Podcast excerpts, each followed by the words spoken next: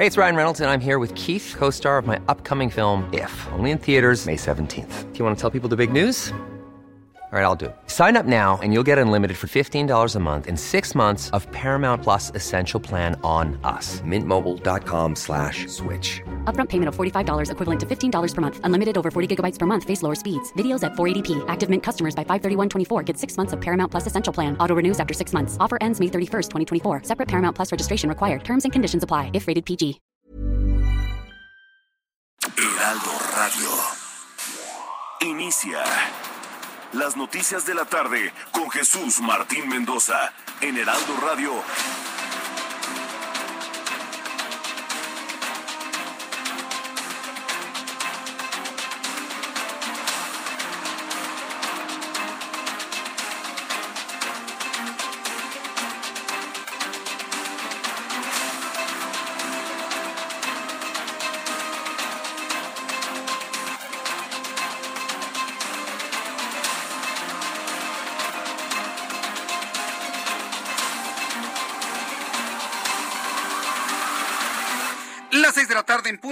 Del centro de la República Mexicana. Bienvenidos, muy buenas tardes. Iniciamos el Heraldo Radio de este miércoles 16 de marzo del año 2022. Me da un enorme gusto saludarla a través de los micrófonos del Heraldo Radio en todo el país, en toda la República Mexicana. Estamos muy contentos, nos sentimos muy honrados de que usted nos permita entrar a su casa, a su lugar de trabajo, mientras realiza sus actividades, mientras hace su, su ejercicio en toda la República Mexicana y además en los Estados Unidos. Súbale el volumen a su radio, que le tengo la información más importante hasta este momento. En primer lugar, informar que el juzgado primero de distrito en Monterrey otorgó uno de los cuatro amparos que Jaime Rodríguez Calderón ha promovido ante su detención y traslado al penal de Apodaca.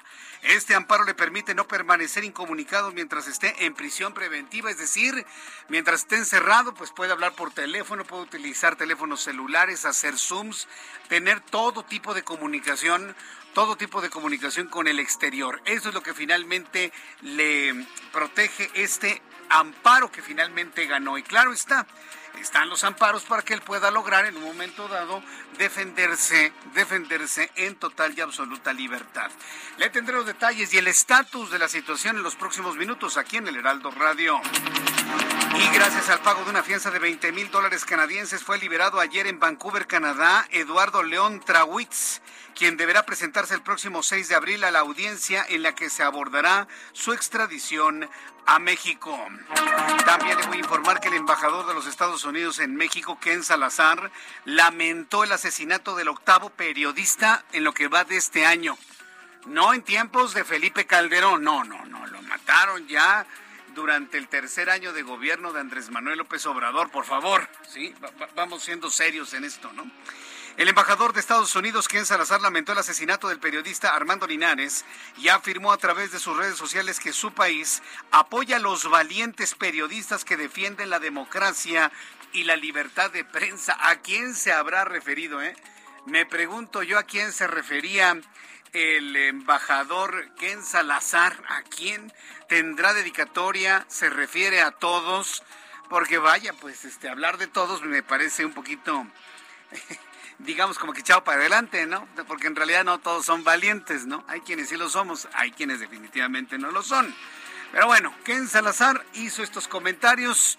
El que tenga oídos, que escuchen. Mientras tanto, el presidente de la República, Andrés Manuel López Obrador, informó que ya no planea dormir en el nuevo hotel que construyó el AIFA porque le hace falta certificación. Sin embargo, aseguró que hará 40 minutos del Zócalo al nuevo complejo aeroportuario. Eso están diciendo, que se hacen 40 minutos.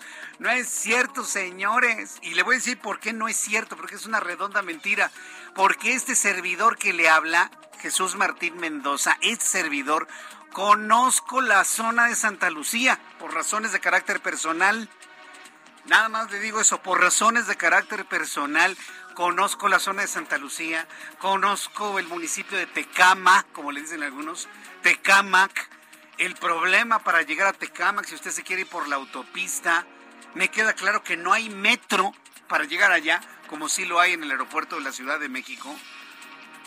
Hoy en el Heraldo Televisión hice el ejercicio utilizando mi aplicación de Uber para saber cuánto tiempo se hace el aeropuerto. Dos horas a las 2 de la tarde desde las, desde las instalaciones del Heraldo Media Group hasta Santa Lucía. Dos horas con un costo de 400 pesos barato, pero si necesita camioneta, hasta 900 pesos. A ver, por ¿cuánto cuesta ir al aeropuerto de la Ciudad de México? 150 pesos en Uber, 170. Caro, 200, 230 pero eh, de manera regular no más de 200 pesos y hace usted máximo 35, 40 minutos al aeropuerto de la Ciudad de México. Entonces, dejemos este tipo de discurso, por favor. De verdad, se hacen dos horas de camino hasta allá, sí, por tierra, en condiciones normales. Ya no le digo en un camión, quienes no tengan para comprar o contratar un taxi. En fin, le voy a tener todos los detalles de esto más adelante aquí en el Heraldo Radio. Estamos a unos días de que se inaugure la actualización de la base militar de Santa Lucía. Y le informo que el Pleno del Senado de la República aprobó reformas a la ley del Instituto Mexicano del Seguro Social para reconocer los derechos sociales y laborales de 2.5 millones de trabajadores del hogar, trabajadoras y trabajadores del hogar. Y pongo primero trabajadoras porque son más trabajadoras del hogar que trabajadores. Y que nadie se cuelgue de la lámpara por decir la verdad. Bueno. 2.5 millones de trabajadoras del hogar quienes tendrán acceso a la atención médica, farmacéutica, hospitalaria, incapacidad, acceso a las instancias infantiles. Bueno, pues en medio de tanto escándalo, note usted qué gran logro del Instituto Mexicano del Seguro Social.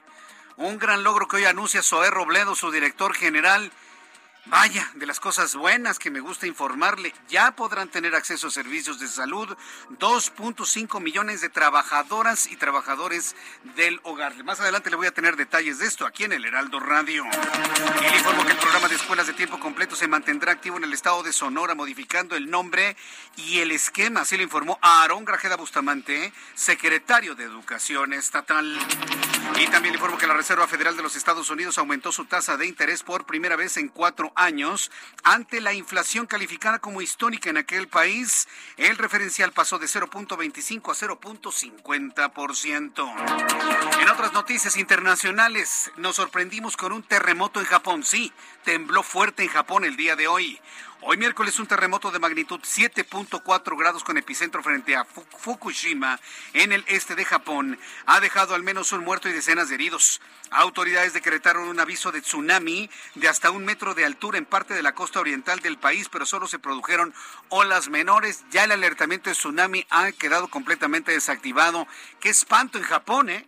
Estaban apenas celebrando el pasado 11 de marzo 11 años de aquel terrible terremoto de 8.9 grados eh, de magnitud que prácticamente partió en dos la planta nucleoeléctrica de Fukushima y bueno, pues el consecuente tsunami que prácticamente dejó bajo el agua importante cantidad de ciudades en esa zona costera de Fukushima.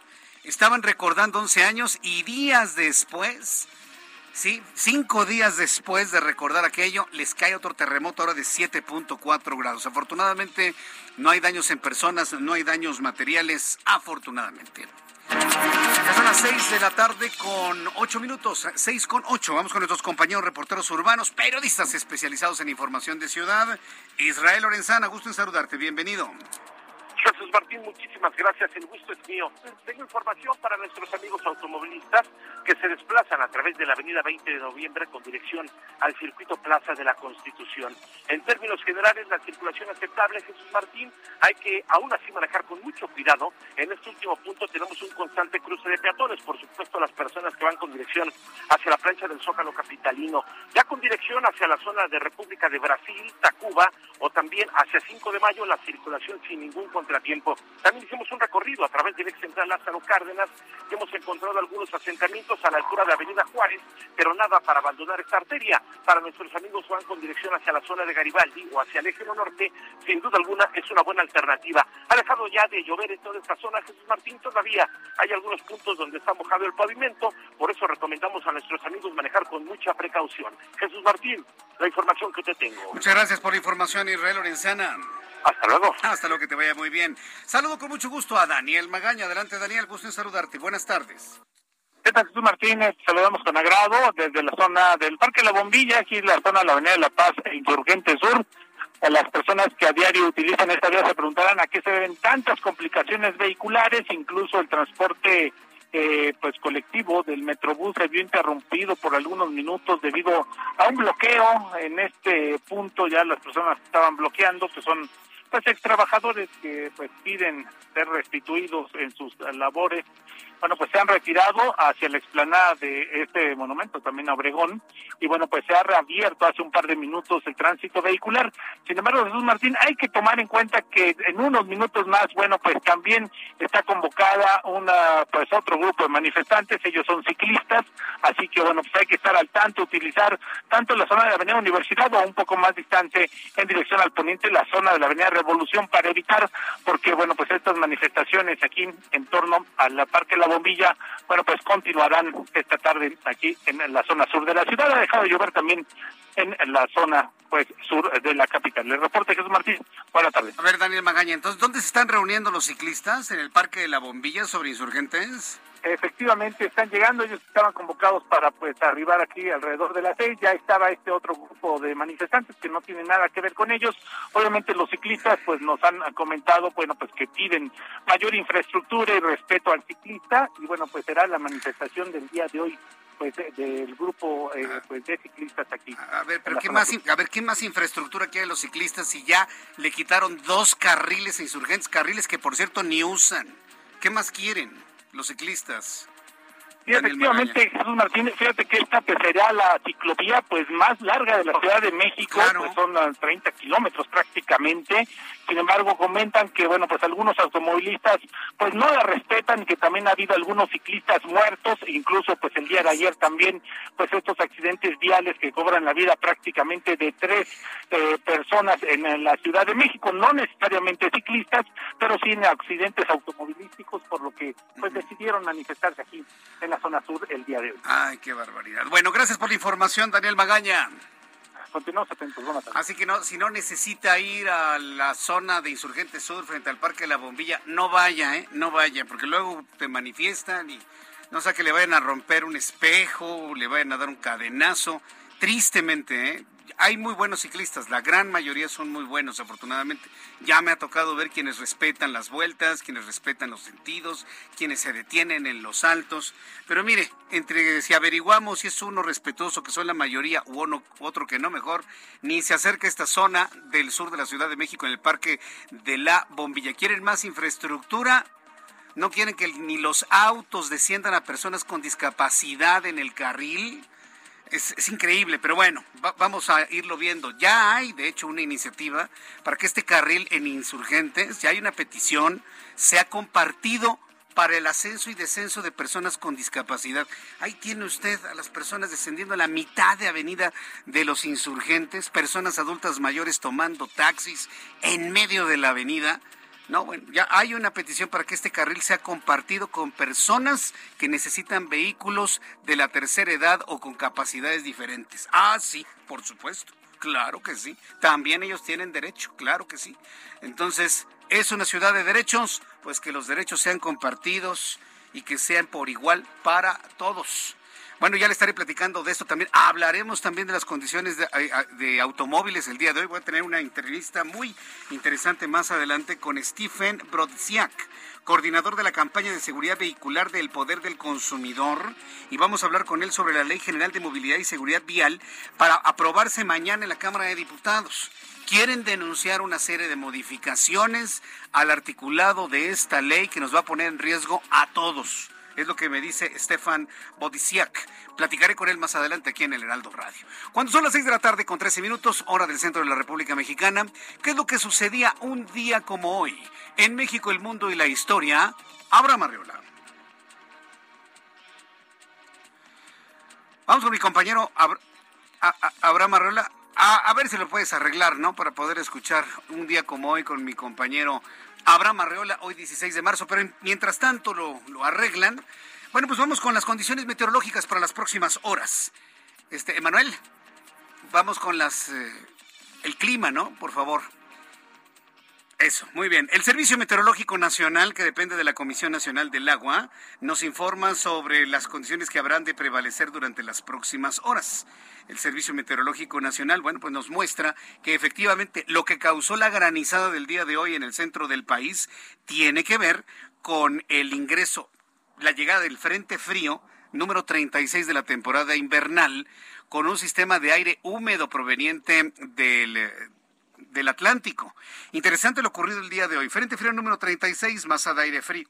Canal de baja presión, corriente en chorro subtropical, rachas de hasta 80 kilómetros por hora, y bueno, el fenómeno que tuvimos de lluvia y de granizada en el centro del país, no tan fuerte como la granizada ayer en el oriente del Valle de México, ya por la autopista México-Puebla, por la zona de los volcanes, que por cierto, hoy el Popo y el Iztaccíhuatl amanecieron espectaculares, verdaderamente. Bueno, durante esta noche el Frente Frío número 36 se degradó a canal de baja presión frente a la península de Yucatán, pero sus remanencias, su masa de aire frío asociada se encuentra modificando características térmicas, pero continuarán registrándose temperaturas frías a muy frías en la mesa del norte y la mesa central. Vaya que si lo vimos una ligera granizada, pero finalmente granizada la que cayó hoy hacia las cuatro, cuatro y media de la tarde. La corriente en chorro subtropical ocasiona vientos fuertes a muy fuertes con tolvaneras sobre entidades del noroeste, norte y noreste de la República Mexicana. Habrá inestabilidad atmosférica superior, provoca lluvias y chubascos vespertinos, acompañados de descargas eléctricas y posibles granizadas sobre entidades del occidente y centro del país. Bien, continuaremos con el fenómeno de frío en el centro de la República Mexicana. Se va a disipar. Para el fin de semana vamos a tener otra vez calorcito. Eso se los puedo asegurar. Se está yendo ya el frío, ya se anuncia la primavera. Este aguacero que ha caído en el norte, en el occidente, en el centro del país y de manera copiosa en el sur sureste, bueno, pues están regando los campos para brindarnos una llegada de la primavera, que es lo que hay muchos que celebramos el 21 de marzo, ¿eh? la llegada de la primavera, ¿no? Y empezar un nuevo ciclo. Entonces, para que esté usted muy atento de finalmente las condiciones que habrán de prevalecer y si tiene que llevarse algún impermeable, alguna chamarra, evitar el frío. Así que bueno, personas que nos están escuchando en la República Mexicana, amigos en Monterrey, Nuevo León, qué gusto saludarlos. También ha llovido el día de hoy con una temperatura mínima de 13 grados, máxima de 31. Amigos en Guadalajara, Jalisco, está parcialmente nublado con una mínima de 12, una máxima de 32, 28 grados en este momento. En Acapulco, mínima 22, máxima 30, 27 en este instante. En Villahermosa, Tabasco, mínima 22, máxima 31. En Cuernavaca, Morelos, mínima 14, máxima 27, 26 en este momento. En Houston, mínima 11, máxima 27, 23 grados en este, en este momento que le informo. Y bueno, pues eh, recordarle a nuestros amigos que estamos muy atentos de todo lo que ocurre en Chicago. Temperatura mínima en Chicago, 14 grados para el día de mañana, máxima 21, 18 grados en este momento para que usted lo vaya tomando en cuenta. Y bueno, para las personas que nos escuchan en San Antonio, Texas, a través del 1520, la temperatura 27 grados en San Antonio, mínima 7 mañana al amanecer, 29 grados en este momento. Aquí en la capital de la República. El termómetro se ubica en estos momentos en 18 grados, está fresca la tarde, temperatura mínima 9, máxima 24 grados Celsius.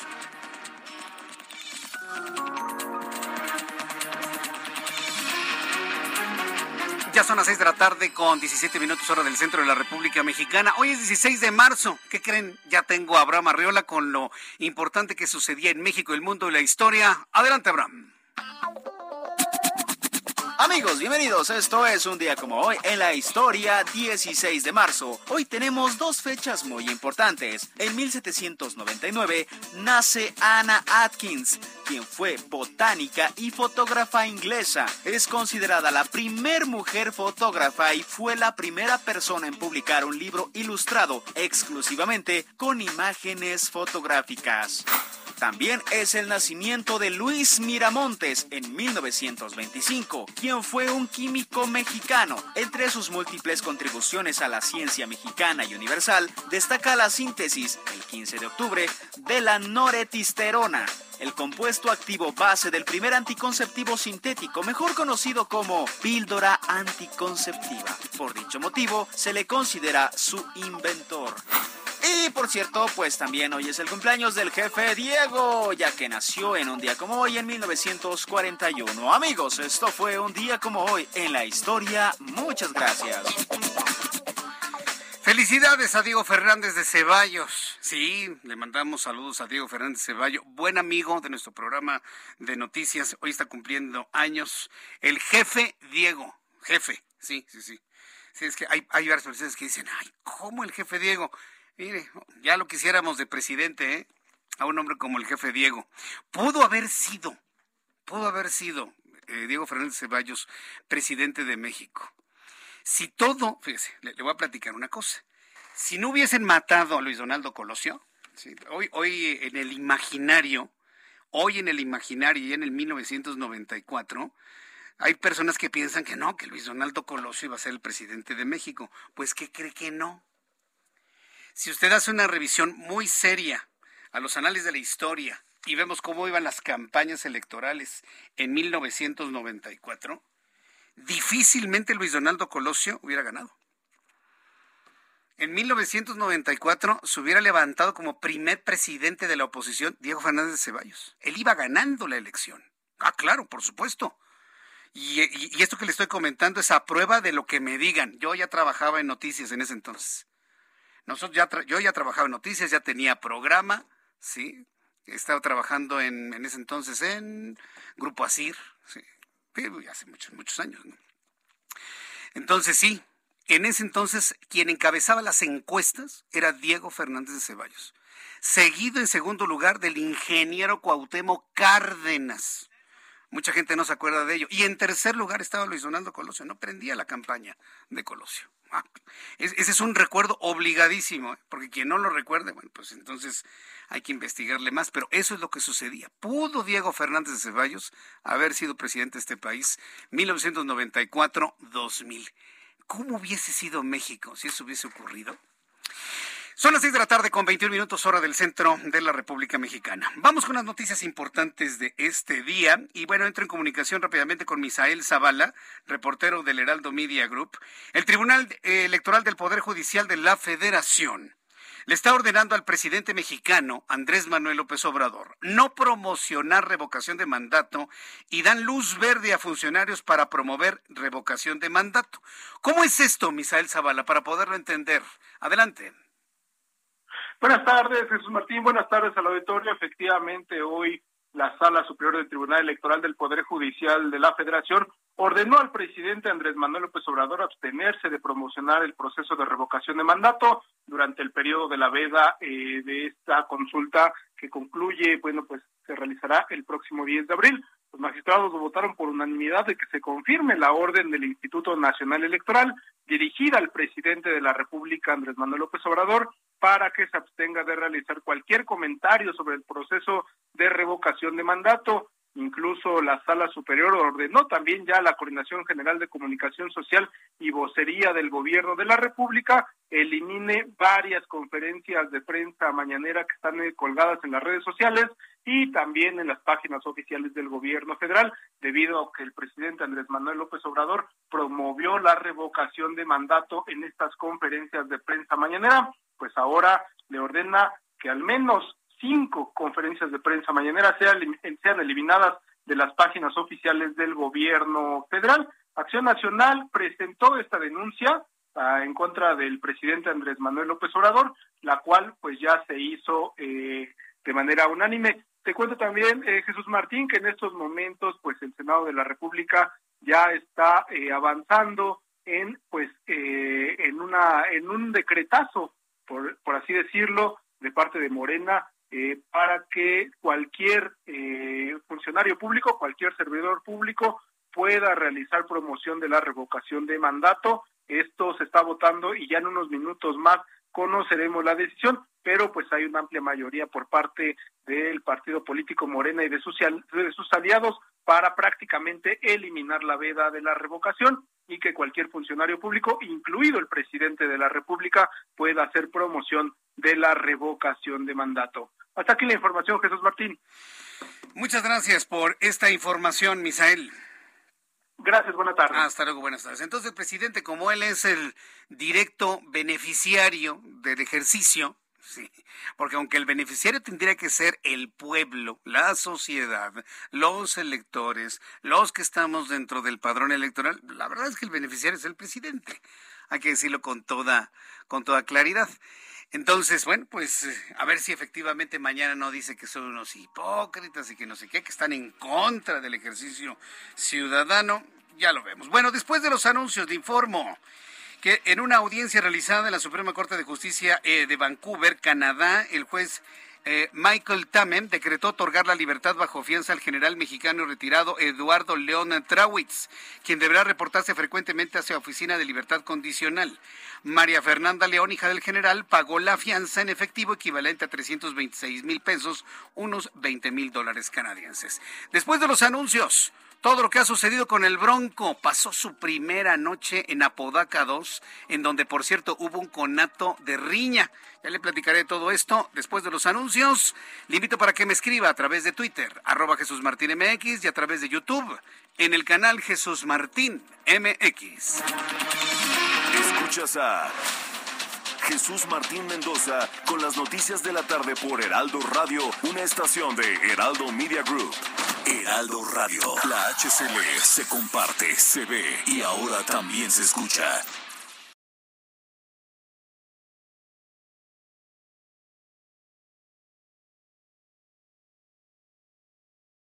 Heraldo Radio 98.5 FM, una estación de Heraldo Media Group, transmitiendo desde Avenida Insurgente Sur 1271, Torre Carrachi, con 100.000 watts de potencia radiada.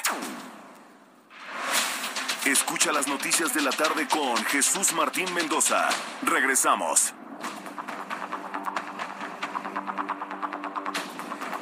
Ya son las 6 de la tarde con 30 minutos hora del centro de la República Mexicana.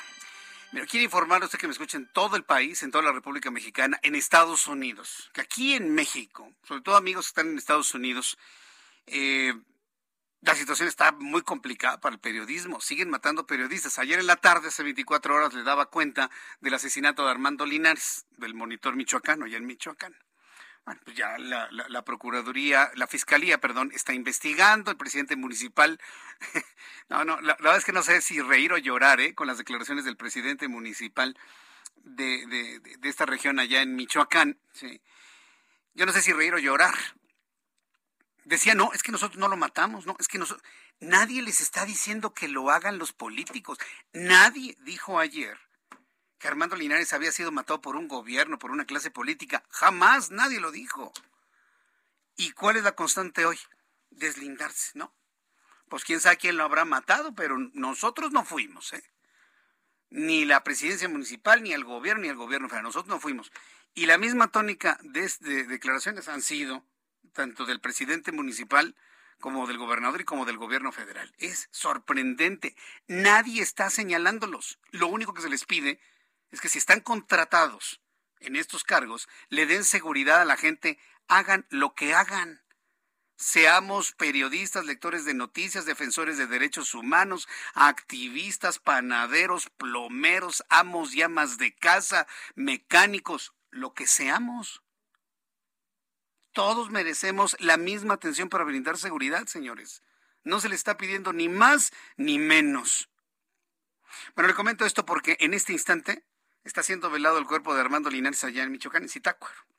Está siendo velado en medio del dolor y de manifestaciones de periodistas que han llegado al, lugar del, del, velorio de Armando Linares. Y pues al ratito le voy a tener información de que pues, han sido amenazados. Han sido amenazados. Pero bueno, Iremos con esta información un poco más adelante. Tendremos una entrevista sobre este asunto un poco más adelante. Rápidamente le informo. Jaime Rodríguez Calderón, exgobernador de Nuevo León, promovió cuatro amparos tras su detención y traslado al Centro de Reinserción Social de Apodaca. Cuatro amparos, le han dado uno. Por el momento, el juzgado primero de Distrito de Monterrey Únicamente aprobó uno de ellos, el cual le permite permanecer en constante comunicación durante todo el tiempo que permanezca en el penal bajo la medida cautelar de prisión preventiva. El resto de los juicios de amparo es contra la imputación de los delitos electorales y uso de recursos de procedencia ilícita, así como la prisión preventiva. Estos tendrán resolución al finalizar la audiencia celebrada hoy, en la que se va a definir la situación jurídica de el conocido también como Bronco. Entonces, iremos con nuestra compañera Daniela García, ya la tengo en la línea, a nuestra compañera Daniela García, quien nos tendrá una actualización del estatus de Jaime Rodríguez Calderón, quien obtiene este amparo, pero además también nos va a platicar que se registró un conato de riña en ese mismo penal. No sabemos si causada por la presencia del bronco o no, pero por lo pronto casualmente se registró este conato de riña en el en este penal número 2 de Apodaca. Eh, la situación ya en este momento está bajo control. Lo que supimos en su momento es que las personas que estaban de visita en el penal tuvieron que ser retiradas de manera inmediata cuando se conoció de este enfrentamiento entre algunos reos. Las razones aún se desconocen. lo que sabemos es que se logró nuevamente el control a al interior de este penal se logró el control al interior de este penal y bueno, pues ya, este, regresaron inclusive las visitas, ¿eh? regresaron inclusive las visitas.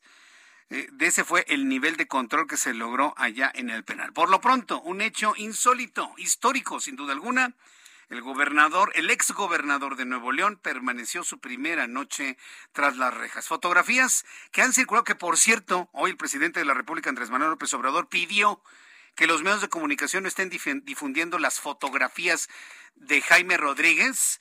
Me parece muy prudente, pero lo que logramos ver en su momento, ahorita ya no hay fotografías de ningún lado lo veíamos hasta sonriente. ¿Qué sabrá Jaime Rodríguez mientras lo estaban fichando?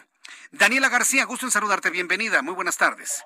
¿Qué tal, Jesús Martín? Muy buenas tardes. Pues en este momento todavía se está llevando a cabo la audiencia en contra del exgobernador Jaime Rodríguez Calderón. Esta inició desde las cuatro de la tarde en una audiencia virtual y privada a petición del equipo legal del exmandatario. Eh, como te comentaba, pues empezó desde las cuatro de la tarde. Se esperaba que fuera una audiencia pues relativamente corta, sin embargo ya se extendió durante varias horas. Se sabe que pues estaban buscando por parte del equipo legal del exmandatario que pues pueda vivir su proceso en libertad. Incluso están pidiendo a ellos que se pueda extender el tiempo que tienen para poder presentar y conocer más sobre las denuncias que se están haciendo, mientras la Fiscalía especializada en delitos electorales, pues ellos estarían buscando que se que se vincule a proceso al exgobernador Jaime Rodríguez Calderón, que hay que mencionarlo, Jesús Martín, pues ya cumple más de 24 horas de haber sido internado en el penal 2 de Apodaca. Esto pues fue el día de ayer, poco antes de las 4 de la tarde. De esta manera, pues no solo se convierte en el segundo gobernador del estado en ser internado en, el, en un penal en el estado de Nuevo León. El primero fue su antecesor Rodrigo Medina de la Cruz. Pues él, quien de hecho superó también en horas lo que lo que vivió el exmandatario Rodrigo Medina de la Cruz. Él había pasado 19 horas en el ahora extinto penal de Topo Chico y ahora pues él ya va por más de las 24 horas en este momento. Así que bueno, pues estaremos esperando más adelante la información de la audiencia, pero te puedo comentar justamente hablando del penal Jesús Martín y es que hoy se registró un conato de riña dentro de este mismo penal donde está internado el exgobernador, pero fue en el penal número uno, él se encuentra internado en el penal número dos, fue una riña entre dos internos, eh, por lo que se tuvieron que aplicar los protocolos y desalojar la zona. Hubo alguna confusión durante algunos minutos y se estaba dando una riña real o solamente un conato y si era justamente donde estaba internado el, el exgobernador. Sin embargo, pues se ha confirmado por parte de las autoridades que fue solamente un conato y que fue pues alejado de donde está en este momento el, el exgobernador Jaime Rodríguez Calderón. Bien, Daniela, pues estaremos atentos de que no vuelva a ocurrir otra riña en ese penal y el estatus del ex gobernador lo iremos conociendo con tus informes. Muchas gracias, Daniela. Fuerte abrazo. Muy buenas tardes. Hasta luego, muy buenas tardes. Daniela García, nuestra corresponsal en Monterrey, Nuevo León. Son las seis de la tarde con 37 minutos hora del centro de la República Mexicana. En Zitácuara, Michoacán, están velando el cuerpo de Armando Linares, el octavo periodista que es asesinado en lo que va de este año. ¿Por qué es importante esto? Es importante porque, bueno, se trata de un periodista, un periodista con el cual, inclusive, él denunció que había amenazas en contra de su medio de comunicación y lo denunció aquí en el Heraldo Radio cuando lo entrevisté el pasado 31 de enero. Verdaderamente conmocionado, impactado. Nadie se hubiese imaginado que en menos de dos meses, en tan solo seis semanas, lo estaban asesinando a él. Evidentemente el asunto ha cobrado tal impacto en la opinión pública que da la impresión que hay más periodistas que familia allá en, el velatorio en Zitácuaro, Michoacán. Se han dado cita periodistas, corresponsales, enviados especiales. Inclusive tengo entendido que hasta corresponsales internacionales están dando cuenta de la situación. Entonces, eh, tengo información de que los medios asistentes al velorio han sido amenazados por el crimen organizado. ¿En qué condiciones? En unos instantes le voy a tener toda la información. Vamos con mi compañero Israel Lorenzana, quien nos tiene información de atropellamiento en la zona de Iztapalapa. ¿Dónde te ubicas, Israel? ¿Qué fue lo que ocurrió? Jesús Martín, muchísimas gracias. Como lo señalas, fue un atropellamiento múltiple el que se registró aquí en la alcaldía Iztapalapa, esa avenida Tláhuac y camino a Santa Cruz donde lamentablemente una persona pierde la vida, una mujer de la tercera edad, y cuatro más resultan lesionadas. Esto cuando fueron arrolladas por una camioneta que aparentemente era conducida a exceso de velocidad. Hasta el lugar llegó personal del Escuadrón de Rescate y Urgencias Médicas, por supuesto elementos de la Secretaría de Seguridad Ciudadana, quienes atendieron a las personas lesionadas, ya fueron trasladadas, de hecho, a un hospital cercano, me refiero al Hospital Belisario Domínguez, en donde se les está dando atención médica Jesús Martín. El responsable que venía conduciendo esta camioneta ha quedado detenido, la zona está totalmente delimitada por elementos policíacos, están en espera de la llegada del Ministerio Público, los peritos para llevar a cabo el levantamiento del cuerpo. Esto Jesús Martín, por supuesto, movilizó a los servicios de emergencia, las personas quedaron prácticamente regadas, lesionadas, entre ellas hay un menor de edad, el cual también ya fue trasladado, y la mala noticia es que una mujer de la tercera edad ha perdido la vida tras ser arrollada por esta camioneta que también quedó detenida. Pues Jesús Martín, lo que ocurre en estos momentos, exactamente aquí en la avenida Tláhuac y camino a Santa Cruz, de la alcaldía Iztapalapa. Es la colonia Lomas de San Lorenzo, Jesús Martín. Correcto, muchas gracias por la información. Hasta luego. Gracias, Israel Lorenzana. Qué, qué, lamentable ¿eh? lo que ha ocurrido y que le ha informado nuestro nuestro compañero reportero. Bueno, pues le tendré todos los detalles más adelante de reacciones ante ellos. Son las seis de la tarde con 40 minutos, hora del centro de la República Mexicana. Bien, en otras noticias quiero informarle que para comprobar que se puede llegar al aeropuerto internacional le llaman Felipe Ángeles en 40 minutos desde Palacio Nacional. El presidente López Obrador dijo que ya no dormirá en un hotel en Santa Lucía. Bueno, le ha podido tanto Andrés Manuel López Obrador y que todo el mundo le diga, no, presidente, no se hacen 40 minutos. Se hacen 40 minutos al aeropuerto de la Ciudad de México, con el tránsito. Entonces, vamos a ver si en coche, en camioneta, en Jetta o en Suru, hace 40 minutos. Sí, porque si va a llevar a un grupo de policías que le abran camino, pues hasta yo, hasta en 30 minutos y de rodillas, si usted quiere. No, pues así sí. No, no, no, no, que llegue normal normal, así como le gusta, ¿no? Dándose baño de pueblo, así sin, sin polis, así, solito en su coche, hasta manejando él si quiere. Llega, mire, vamos a hacer un ejercicio. A súbale el volumen a su radio. Tengo en este momento mi teléfono celular, ¿ya lo vio aquí? Bueno, tengo aquí mi teléfono celular. Rápidamente, antes de, que llegue al siguiente tema, abro mi aplicación de Uber. Ahí estoy abriendo mi aplicación de Uber. Vamos a ver, vamos a hacer un ejercicio. Suponiendo que tengo un vuelo a las 8 de la noche que sale desde Santa Lucía. Vamos a pensar. Me dice aquí mi aplicación, ¿a dónde vas? Aquí le pongo. Aparece como base aérea militar número uno Santa Lucía. Así es como aparece ¿eh? en el mapa. Entonces vámonos a la base militar de Santa Lucía. Tengo que, tengo que salir en este momento de las instalaciones del Heraldo Media Group en el sur de la Ciudad de México. Me dice la aplicación que el taxi me va a cobrar 599 pesos, ¿sí? Si quiero uno más grande, para, porque llevo muchas maletas, 1039. Y el recorrido es de... Mm, bueno, llega a las 8 de la noche con 51 minutos. Llegaré 51 minutos tarde a mi vuelo. ¿Cómo la ve? Entonces, para que usted se dé una idea, ¿no? Entonces, eso de, que si... A ver, son las seis, vamos seis y media y llego a las nueve, pues dos horas y media, desde aquí. Y, el presidente me dice, voy a llegar en 40 minutos. Le digo, pues sí, con escolta y abriéndole camino, pues sí, a lo mejor llega hasta en 30 minutos. Pero en una condición normal, como cualquier persona, mire, mi aplicación en este momento me dice que llegaré al 10 para las 9 de la noche a Santa Lucía. Ya se me fue el vuelo, ya, ni modo, ya lo perdí.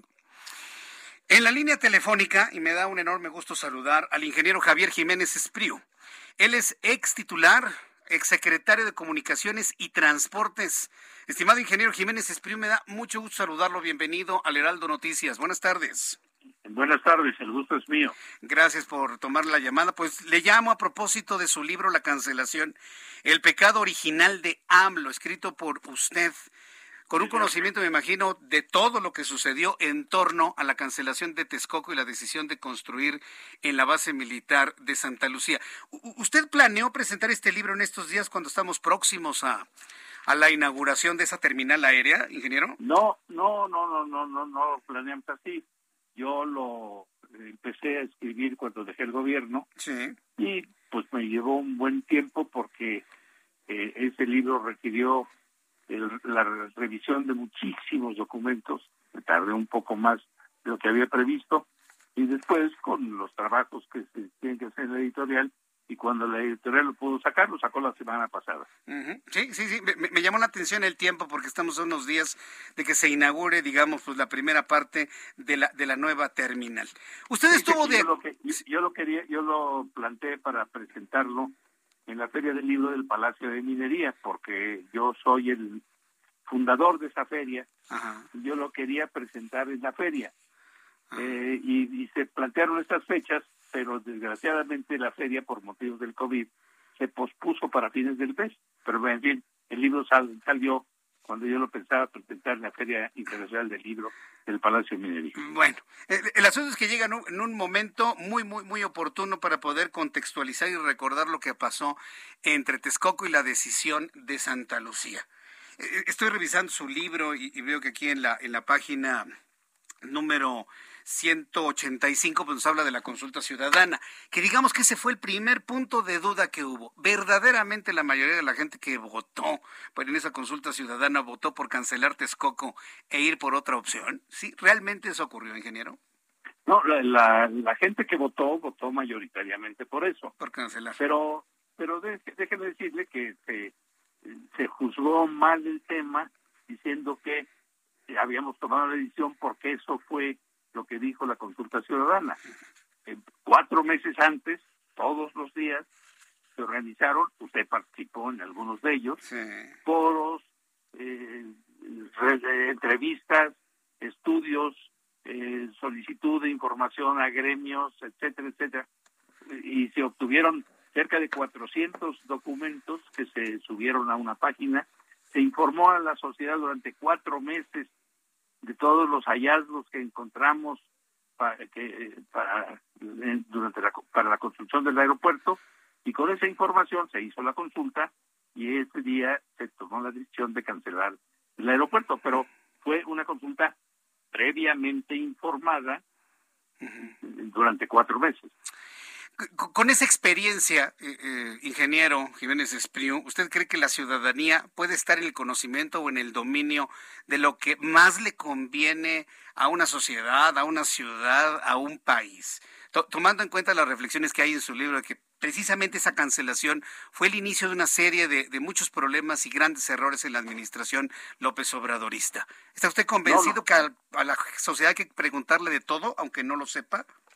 Yo, yo creo que la democracia a lo que aspira es que la sociedad debe dar sus puntos de vista en relación a los grandes asuntos nacionales y que para que la dé adecuadamente hay que informarla adecuadamente como fue lo que hicimos durante cuatro meses eh, previos a la, a, la, consulta.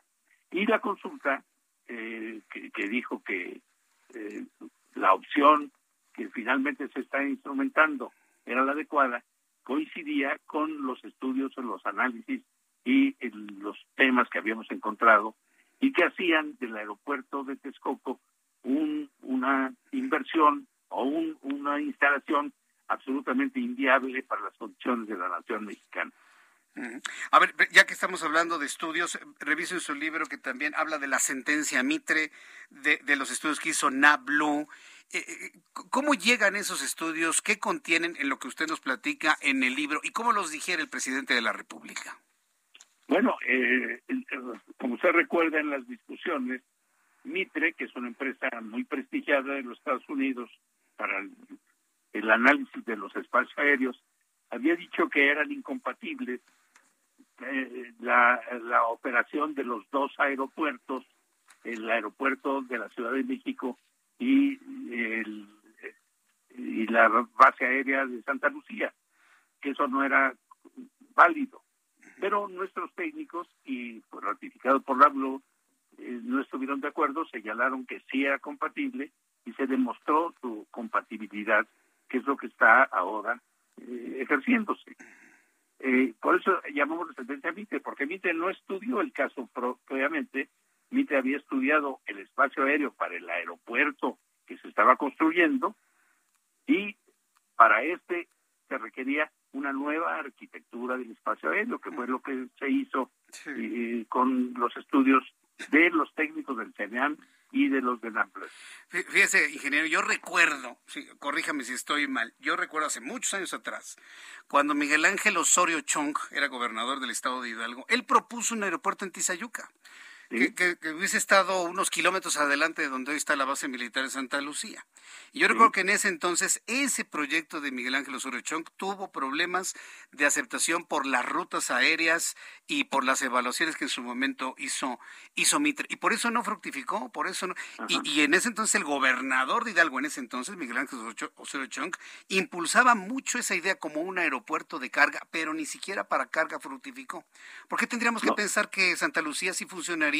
Y el proyecto de Tizayuca, que está un poco más al norte, no.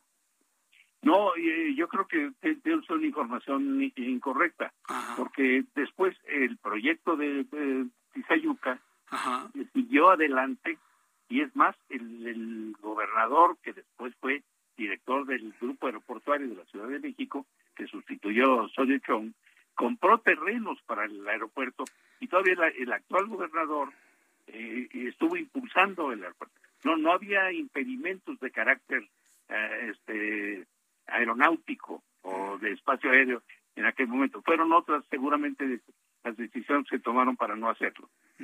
Nosotros incluso el, el, propio grupo del licenciado López Obrador en la campaña de, de, mil, de 2012 en la anterior campaña en donde eh, se eligió a, al presidente Peña Nieto propusimos, yo estaba en ese grupo, propusimos que el, el, aeropuerto se hiciera en Tizayuca. Pero después hubo otras eh, cuestiones supervinientes que ya lo hicieron no, no factible y por eso se propuso en el camino de, la siguiente elección la propuesta que está ahora desarrollando. Ingeniero, mire, yo pues, pudiéramos seguir platicando muchos, muchos minutos con usted, este, pues, obligadísimo libro que usted ha presentado, La cancelación del pecado original de AMLO, de editorial Grijalvo, y pues yo le deseo mucho éxito con el libro. Me parece que es muy interesante que un, un, servidor público, como en su momento usted lo fue, pues documente posterior a su encargo, pues todo aquello que conoció, que considere compartible con el público, para normarnos criterio de muchas cosas. Yo creo que este tipo de ejercicios deberían generalizarse con todos los servidores públicos, ¿no mi, mi, intención del libro es justamente dejar un testimonio de todo lo que se hizo y lo que, a lo que se llegó para tomar la decisión de cancelar el aeropuerto y llevar a cabo lo que se está y llevar a cabo la cancelación. Y estoy aquí aportando toda la información a favor y en contra, como usted lo habrá, si ya lo lleva el libro, como lo habrá encontrado. En eso ando. En eso está bueno. cuando, lo termine me dará mucho gusto platicar con usted nuevamente. Claro que sí, por supuesto, sí. Toda la información a favor y en contra. Eh, eh, y lo hice en la forma más objetiva posible y más sencilla, más accesible a, no especialistas, con objeto de que conozcan todos los datos, porque el análisis que hizo es eh, muy particular, muy superficial fue en muchos casos y muy puntual los financieros la parte financiera, los ingenieros la parte del desarrollo de pero aquí había eh, consecuencias ecológicas, hídricas, eh, urbanas, hasta históricas, eh, hasta, antropológicas, hasta antropológicas y arqueológicas, arqueológicas, de toda la naturaleza. Y, y esa integración es la que pretendo en este libro, que, que no pretendo otra cosa más ser un testimonio de lo que se hizo, dar la información y para que el que esté interesado y la lea o reafirme su, su, opinión a favor o en contra o, eh, o, cambie de opinión o diga, ah, pues sí, hicieron bien o hicieron mal los que pensaban una u otra cosa, porque yo no había tomado en cuenta esto y esto y esto que me están diciendo que sucedió. Entonces, esa, esa fue mi intención, crear dejar un testimonio de todo lo que se hizo, pero en forma accesible y digerible. Por sí son 360 páginas, pero las últimas 100, algo así, son anexos técnicos para apoyarlo. Además, es un libro de 300 páginas que creo que puede ser, que, que puede entenderse por todas las partes. Muy bien, eh, eh, termino el libro, lo busco para que platiquemos de, la parte financiera, que me interesa mucho su punto ah, de vista sobre la parte financiera. Yo le ah, agradezco mucho, ingeniero. Es todo un tema. Es, todo, un tema. Y yo encantado de platicar con usted. Me dio mucho gusto saludarlo, tener esta oportunidad aquí en el Heraldo Radio. Gracias, ingeniero Jiménez Espriu, por tomar esta comunicación. Gracias por su invitación. Que le vaya muy bien, hasta pronto. Mire, es lectura obligada, ¿eh? Para las personas que están metidas en el tema del aeropuerto esta es lectura obligada para nuestros amigos que nos están viendo a través de, YouTube. Le estoy mostrando el libro, le estoy mostrando el libro, La cancelación, el pecado original de AMLO, de Javier Jiménez Espriu, su ex secretario de Comunicaciones y Transportes. La editorial es Grijalvo, ¿sí? La verdad es que está, es un documento muy rico. Si alguien piensa que está totalmente a favor, se equivoca. Si alguien piensa que está totalmente en contra, también se equivoca. Es un recuento muy objetivo de, todo lo que sucedió en torno a la cancelación del aeropuerto, los mecanismos para cancelarlo, el mecanismo o la infraestructura financiera que, que se tuvo que hacer y la decisión de ir a Santa Lucía. Entonces, a unos días de la inauguración del aeropuerto que se está construyendo en la base militar de Santa Lucía, me parece que es lectura obligada. La editorial es Grijalvo, la cancelación, el pecado original de AMLO, de Javier Jiménez Espriu. Voy a los anuncios, regreso con un resumen de noticias, datos de COVID, mucho más, aquí en el Heraldo. Escuchas a Jesús Martín Mendoza con las noticias de la tarde por Heraldo Radio, una estación de Heraldo Media Group. Heraldo Radio. La HCL se comparte, se ve y ahora también se escucha.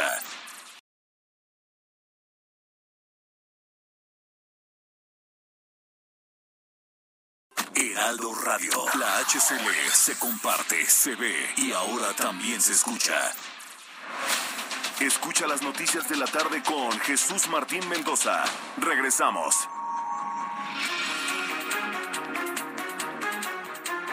Ya son las 7 en punto, las 19 horas en punto hora del centro de la República Mexicana. Gracias por estar con nosotros aquí en el Heraldo Radio. Yo soy Jesús Martín Mendoza, dándole un cordial saludo a nuestros amigos que a partir de este momento se unen a nuestra transmisión en otras ciudades de la República Mexicana. Muchísimas gracias por estar con nosotros a esta hora. Eh, las dos horas transmitiendo en Chicago, en San Antonio y en otras ubicaciones en los Estados Unidos. La verdad estamos muy contentos de que esta voz esta voz en español se escuche en, Chicago, en San Antonio, en Atlanta, en Bronzeville, en Houston. La, verdad estamos muy contentos de que la voz de las noticias en español de México para mexicanos y también para estadounidenses allá en aquel país se escuche clara y fuerte y que esté convirtiendo ya este programa en el favorito de usted todas las tardes. ¿Cómo es que llegamos hasta los Estados Unidos? A través de la poderosa señal de Now Media Radio, de nuestros amigos de Now Media en los Estados Unidos, en una asociación estratégica con el Heraldo Media Group. Bien, eh, ya lo tenemos. Eh, eh, bueno, quiero informarle, ya le había adelantado que allá en Zitácuaro se están llevando los funerales de Armando Linares llegaron muchos reporteros, llegaron muchos periodistas a cubrir la, la, la, la, nota. Y bueno, pues yo lo que estoy observando es el miedo que puede llegar a existir ante las amenazas en contra de los periodistas. En este momento me he enlazado con el periodista Edgar Ledesma. El periodista Edgar Ledesma es periodista, reportero, enviado especial de la cadena de noticias Milenio. Y bueno, pues él está precisamente cubriendo en este momento los funerales de Armando Linares pero también ha sido testigo precisamente de estas amenazas que han recibido los periodistas que se han dado cita en este lugar para transmitir la nota de los funerales del reportero caído el día de ayer. Estimado Edgar Ledesma, me da mucho gusto saludarte. Bienvenido. Gracias por tomar nuestra llamada aquí en el Heraldo Radio. ¿Qué tal, Jesús Martín? Me da mucho gusto volver a saludarte. Y, y así es, como bien comentas, periodistas que cubríamos el velorio de un periodista asesinado, fuimos amenazados esta tarde en Zitácuaro, Michoacán. Nos encontramos nosotros cubriendo el velorio de Armando Linares, que fue asesinado ayer frente a su familia, cuando cerca de las 3 de la tarde un sujeto que traía una chamarra de, piel color café y una gorra de estas que se les llama de microbusero que le cubría el rostro, acercó a mí y a otros colegas de un medio local y nos preguntó si éramos eh, reporteros. En un momento le dijimos que sí. Hace una llamada telefónica y dice, ya me encuentro en el lugar, pero hay muchos medios. ¿Qué procede? Se retira de, de, de, de donde estábamos nosotros y el colega del medio local me dice, no me da buena espina esto, no me está dando buena espina. Perdemos de vista a este sujeto y dos minutos después regresa con un lenguaje corporal agresivo, directo hacia nosotros, con la gorra más, más cubriéndole el rostro. Se acerca a 15 centímetros de nosotros y nos se, despacha a izquierda de la chamarra, nos enseña una pistola que traía ahí en la cintura y nos dice, váyanse, tienen dos minutos para irse o van a valer, obviamente con palabras altisonantes. En ese momento se retira el camarógrafo y compañero del medio local. Yo decido regresar a la funeraria por mi compañero camarógrafo. Me grita que a dónde voy. Le digo, voy por mis compañeros, ya nos vamos y dice, te acompaño. ¿Se dan cuenta los demás fotógrafos y, y compañeros, colegas que estábamos cubriendo el velorio? Y en ese momento él entra eh, acompañándome a, la funeraria de Los Ángeles, donde estaba llevando a cabo el velorio, y saca y muestra la pistola, muestra cómo la tenían en el pantalón. Nos, nos retiramos todos los, compañeros, colegas en ese momento, y al salir vemos que ya no solo era él, ya había cerca de tres sujetos más que tenían lentes oscuros y gorra que les cubrían el rostro, eh, viéndonos de manera amenazante, y nos comenzaron a gritar, ya grabaron lo que quieren, ya hicieron eh, su relajo, váyanse de aquí, incluso también eh, amenazándonos que ni nos voltáramos a ver y menos grabándonos. Y concretamente nos, nos, nos, acompañaron, nos estuvieron viendo hasta que nos subiéramos a nuestros vehículos y nos retiráramos del lugar. Así fue esta amenaza que, que, sufrimos hoy. Y déjame decirte, Jesús Martín, que hablamos, intentamos hablar con los familiares de la esposa de Armando Linares, nuestro eh, colega, y, y, ella nos comentó que incluso Armando sabía que su vida corría peligro y aún así, pues su pasión por decir la verdad y lo que ocurre en Zitácuaro lo impulsó a seguir adelante y no callarse. Esta es parte de la realidad que se está viviendo en Michoacán y específicamente en el municipio de Zitácuaro. Ay, Edgar Ledesma, es, es escalofriante lo que nos has platicado, es escalofriante, sobre todo porque eres eres colega periodista, trabajaste muchos años aquí con nosotros, ¿no? Hoy estás en otro medio, pero eso de alguna manera te, te, convierte en un periodista que ha sido amenazado y te conviertes en noticia, tú y tus compañeros que estaban ahí. Ustedes se fueron inmediatamente del lugar. ¿Qué, qué, otros periodistas de qué otros medios tuvieron que abandonar el lugar ante las amenazas de estos individuos, Edgar? Compañeros, eh, por ejemplo, de, eh, de imagen, televisión, de la cadena local y algunos otros medios locales de Zitácuaro y de Morelia que se encontraban ahí, todos inmediatamente eh, corrimos, eh, literalmente corrimos, entre todos nos, nos, nos tratamos de protegernos, de ayudarnos a cargar nuestras computadoras, nuestras cámaras, nuestros equipos para realizar nuestra labor.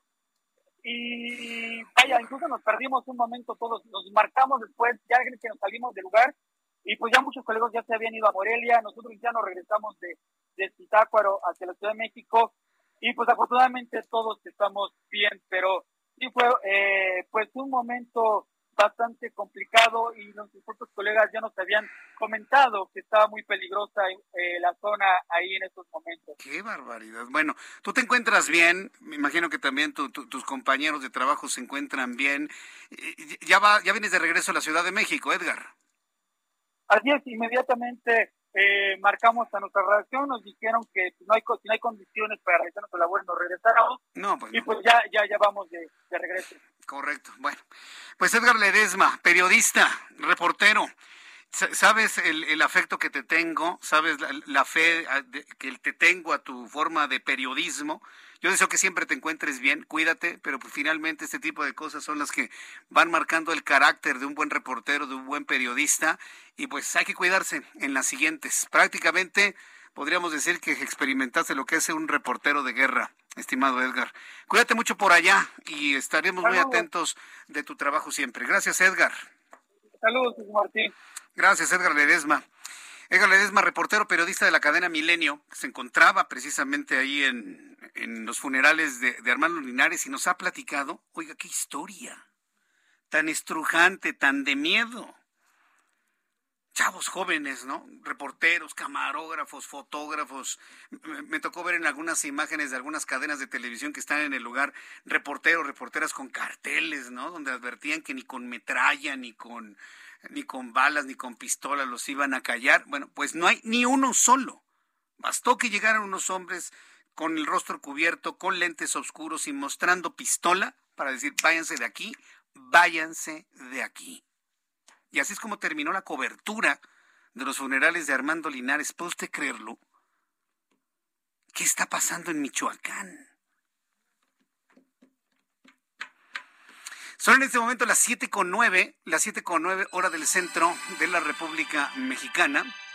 Eh, vaya, pues yo le invito para que me dé sus comentarios a través de nuestra cuenta de de Twitter, arroba Jesús Martín MX, que nos dé sus comentarios a través de nuestro, de nuestro canal de YouTube, Jesús Martín MX, y me dé a conocer todas sus opiniones. Bien, vamos a entrar a un resumen con las noticias más importantes, así que súbale el volumen a su radio, que le tengo lo más destacado que ha ocurrido hasta este momento en México y en el mundo.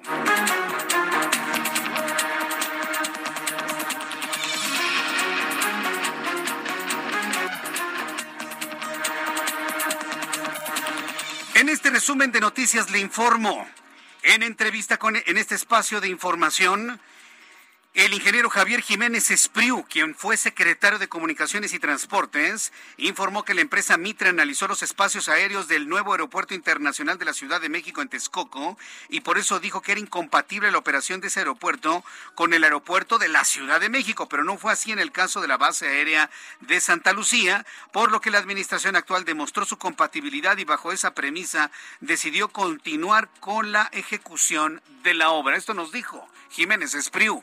Mitre, que es una empresa muy prestigiada de los Estados Unidos para el, análisis de los espacios aéreos, había dicho que eran incompatibles la operación de los dos aeropuertos, el aeropuerto de la Ciudad de México y la base aérea de Santa Lucía, que eso no era válido. Pero nuestros técnicos, y pues, ratificado por la eh, no estuvieron de acuerdo, señalaron que sí era compatible y se demostró su compatibilidad, que es lo que está ahora eh, ejerciéndose. Eh, por eso llamamos la sentencia a Mitre, porque Mitre no estudió el caso propiamente, Mitre había estudiado el espacio aéreo para el aeropuerto que se estaba construyendo. Le informo que la Fiscalía General de Justicia de la Ciudad de México realizó un cateo de domicilio relacionado con Mauricio Tole, exalcalde de Coyoacán, Mauricio Toledo, exalcalde de Coyoacán, acusado por enriquecimiento ilícito. El vocero del órgano de justicia, Ulises Lara, detalló que se trató de un domicilio ubicado en la alcaldía Tlalpan, con cancha de juegos y hasta un salón de fiestas. El Pleno del Senado de la República aprobó por unanimidad reformas para que los empleadores permitan a los trabajadores alejarse de sus labores para participar en el ejercicio de revocación de mandato el próximo domingo 10 de abril. El Pleno de la Sala Superior del Tribunal Electoral del Poder Judicial de la Federación revocó la sentencia sobre la candidatura única de Morena en Tamaulipas con Américo Villarreal porque la autoridad responsable no analizó el dictamen de registro de precandidatura única a la gubernatura de la entidad y de, resolución en un plazo de tres días a la inconformidad de Maki Ortiz, la otra candidata del partido. Estas son las noticias en resumen. Le invito para que siga con nosotros. Le saluda Jesús Martín Mendoza.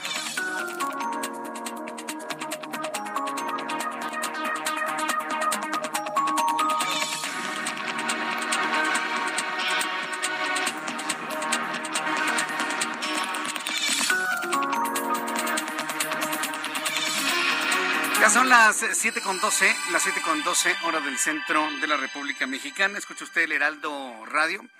Eh, gracias por estar aquí con nosotros. Mire que ya me llegaron los números de COVID-19.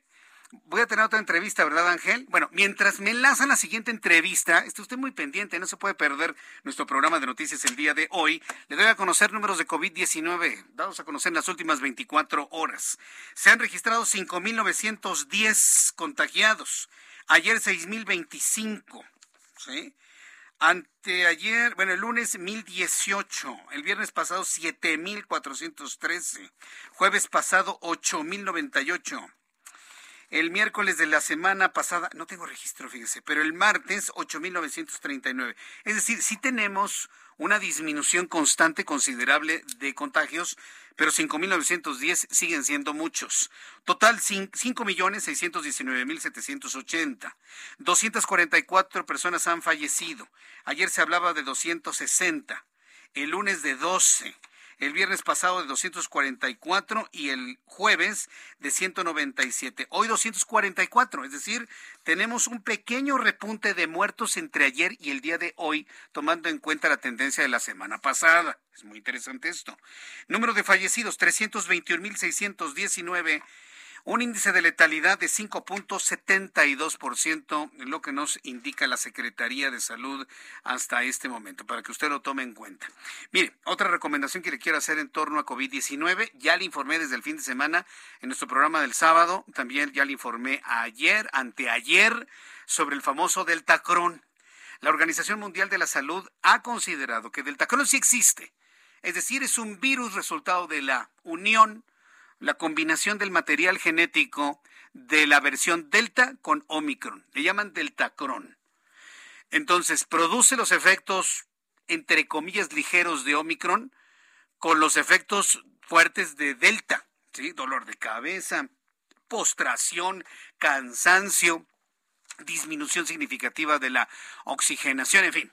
Entonces, digamos que es un cóctel de, de síntomas, el famoso Deltacron aun cuando Deltacron ya es una realidad y hay un rebrote en China que ya en este momento mantiene a más de 36 millones de chinos. Sí, ya sé, son 1.500 millones, pero 36 millones son cuatro ciudades de México juntas completamente resguardados, sin salir de sus casas, sin trabajar, sin ir a las escuelas, para tratar de detener un brote nuevo de COVID que se reporta en China. Entonces, como esa es una realidad que tenemos, yo sí le quiero pedir, por favor, que se siga poniendo el cubrebocas. Que se siga poniendo el cubrebocas, por favor. Sígalo utilizando. Aunque las medidas estén relajadas, póngase el cubrebocas para cuidarse y cuidar a los demás.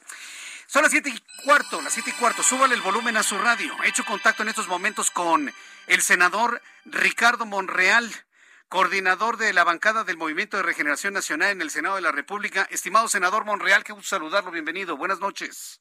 Muchas gracias, Jesús Martín. Te mando un abrazo a ti y a todo tu auditorio esta noche. Gracias, senador. Usted es personaje de la noticia al proponer un diálogo de alto nivel con el Parlamento Europeo Luego de este intercambio, vamos a dejarlo en estos términos, este intercambio de documentos y comentarios entre el Parlamento y el presidente de la República a raíz de la muerte de periodistas en nuestro país. ¿Cuál es el objetivo de este diálogo de alto nivel con el Parlamento Europeo que usted propone y pone en la mesa, senador? Mira, yo creo que es un momento de usar la diplomacia, de usar los parlamentos, la vía pacífica, porque Europa es el tercer socio comercial. Primero está Estados Unidos y Canadá en el TEMEC. El segundo país con mayor intercambio comercial es España y el tercer país es, este, Europa, la Unión Europea. Y estábamos o estamos a punto eh, de firmar un acuerdo global modernizado con Europa, México-Europa. Eso lo está viendo tanto el Ejecutivo, quien suscribe, y el legislativo, en este caso el Senado, que es el que ratifica los tratados comerciales por disposición constitucional. Entonces, no es afortunado que a estas alturas profundicemos las diferencias entre las naciones. Claro, tiene que ver el respeto, eh, la propia soberanía intocada, eh, la solución de controversias por la vía pacífica, como lo establecen los principios de nuestra Constitución en materia de política exterior. Entonces, es lo que creo, Jesús Martín. Sí, sin duda. Bueno, México, todos lo sabemos, tiene un largo historial, una gran tradición de una exquisita diplomacia, y, la califico así, de una exquisita diplomacia. Y usted que hace mención, senador Monreal, de, de ir por los caminos de la diplomacia de alto, de alto nivel. La pregunta es por qué no se optó por este camino de la diplomacia como contestación a un documento del Parlamento Europeo que para algunos puede tener injerencia en asuntos internos de nuestro país. Pero ¿por qué no optar por la diplomacia desde un principio y tener que llegar inclusive hasta descalificaciones que, que no voy a repetir en este momento? ¿Qué opina usted del camino tomado? Mira, México ha sido en efecto considerado como un país donde la diplomacia y esta relación amistosa entre las naciones es reconocido. México, tú le dices, este, exquisita la diplomacia, y yo te diría que el nivel diplomático de México reconocido en el mundo es eh, muy importante. Sí, sin duda. Y, y yo creo que debimos agotar, tanto en el Parlamento como en el Ejecutivo, esta vía. Incluso eh, Jesús Martín, hay eh, canales diplomáticos establecidos. En el caso del Parlamento mexicano y Parlamento europeo, hay un mecanismo que se usa para este tipo de diferendos. Eh, la Comisión Mixta México-Europa y el acuerdo global que se firmó en 1997 y que contempla aspectos no solo de comercio, sino incluso política y de cooperación en distintos rubros. Es decir, nos falló a todos, a los dos, a Europa y a México, agotar este, este camino. Y cuando eh, Europa, la Unión Europea o el Parlamento Europeo, con sus parlamentarios, con una votación amplia, envía esta resolución contra México, el presidente de la República responde con la misma vehemencia que el Parlamento Europeo descalifica. Es decir, eh, para mí eh, la carta emitida o la resolución emitida por el Parlamento Europeo no fue ni respetuosa ni comedida. Yo creo que fue una reacción del presidente sobre esa carta no comedida y no respetuosa. Y me parece que el presidente no aceptó y no acepta como jefe de Estado ninguna descalificación que ahí se esgrime y que ahí se expresa. Esto fue lo que originó todo este desencuentro eh, diplomático entre la Unión Europea o entre el Parlamento Europeo y México. Ahora, ya dadas las cosas, lo que tenemos que hacer es buscar una solución y por eso la propuesta de crear una comisión de alto nivel México-Europa. Eh, te quiero comentar que he estado conversando con el embajador de los países europeos que radica en México en buen ánimo, eh, con el propósito de buscar estos caminos de entendimiento y de no crispar más nuestras relaciones porque México requiere a la Unión Europea para esta comercialización de nuestros productos o para este intercambio amplio en materia ah, de comercio internacional. Yo estoy completamente de acuerdo, que ya no debemos abonar a la crispación, sino a recomponer esta relación que es importantísima para nosotros como país con nuestro socio, socio comercial.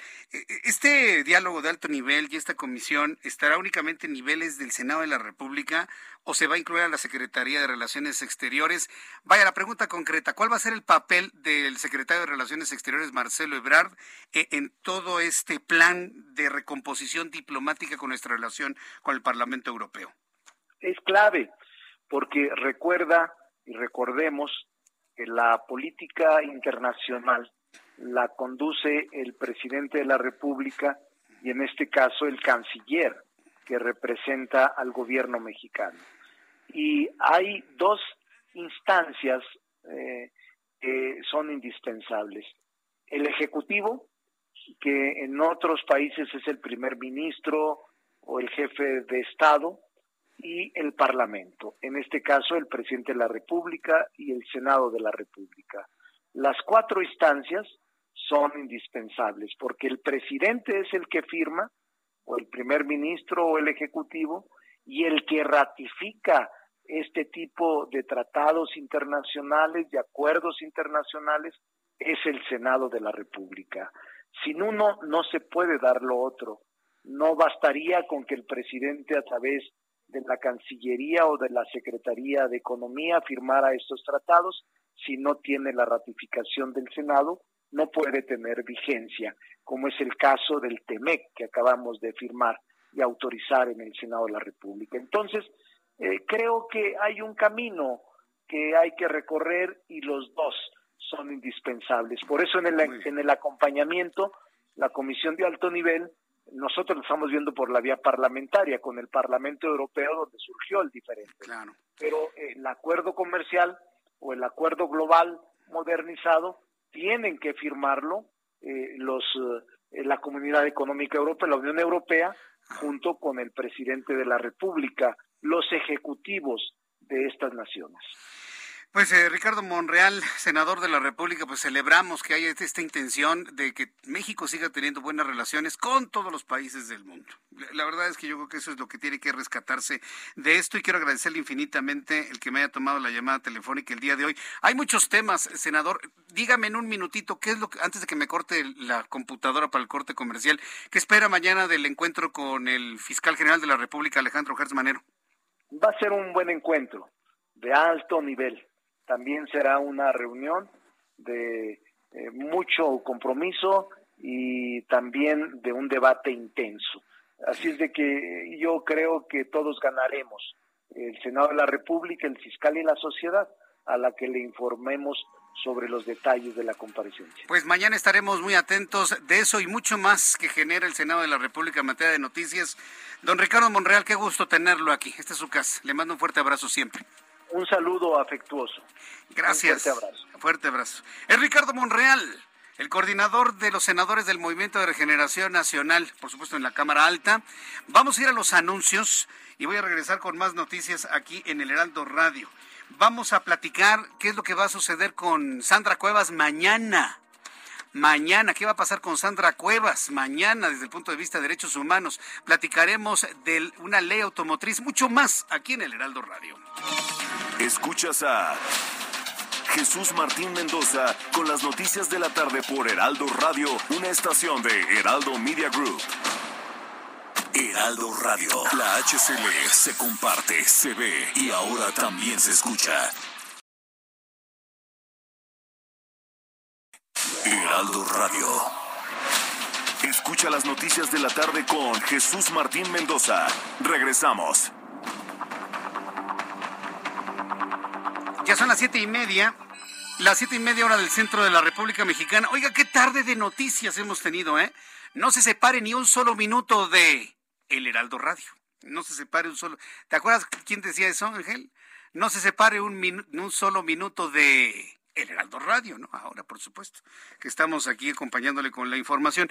Mañana es un día importante en un hecho insólito en la capital de la República. Un hecho insólito porque yo no recuerdo que se le haya suspendido sus actividades a algún delegado jefe delegacional, hoy llamados alcaldes. Estoy hablando de Sandra Cuevas, la alcaldesa en Cuauhtémoc.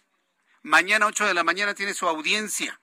Es, fíjese lo que ha pasado. Estamos en el momento de una violación al debido proceso y a la presunción de inocencia, en donde resulta que ahora Sandra Jo es la que tiene que demostrar que es inocente. ¿Puede usted creerlo?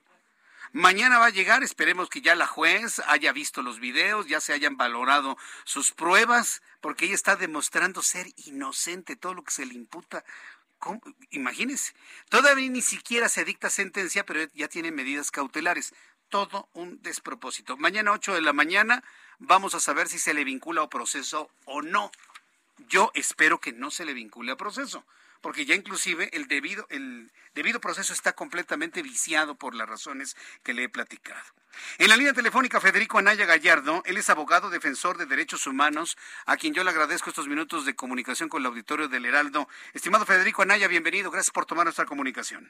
Eh, gracias a ustedes por invitarme, buenas tardes. ¿Cómo han visto los derechos humanos de Sandra Cuevas, preservados, no preservados en todo este caso? ¿Cómo lo ve usted, don Federico? Bueno, en realidad este, voy a tener que estar en desacuerdo con lo que acabas de decir. Sí.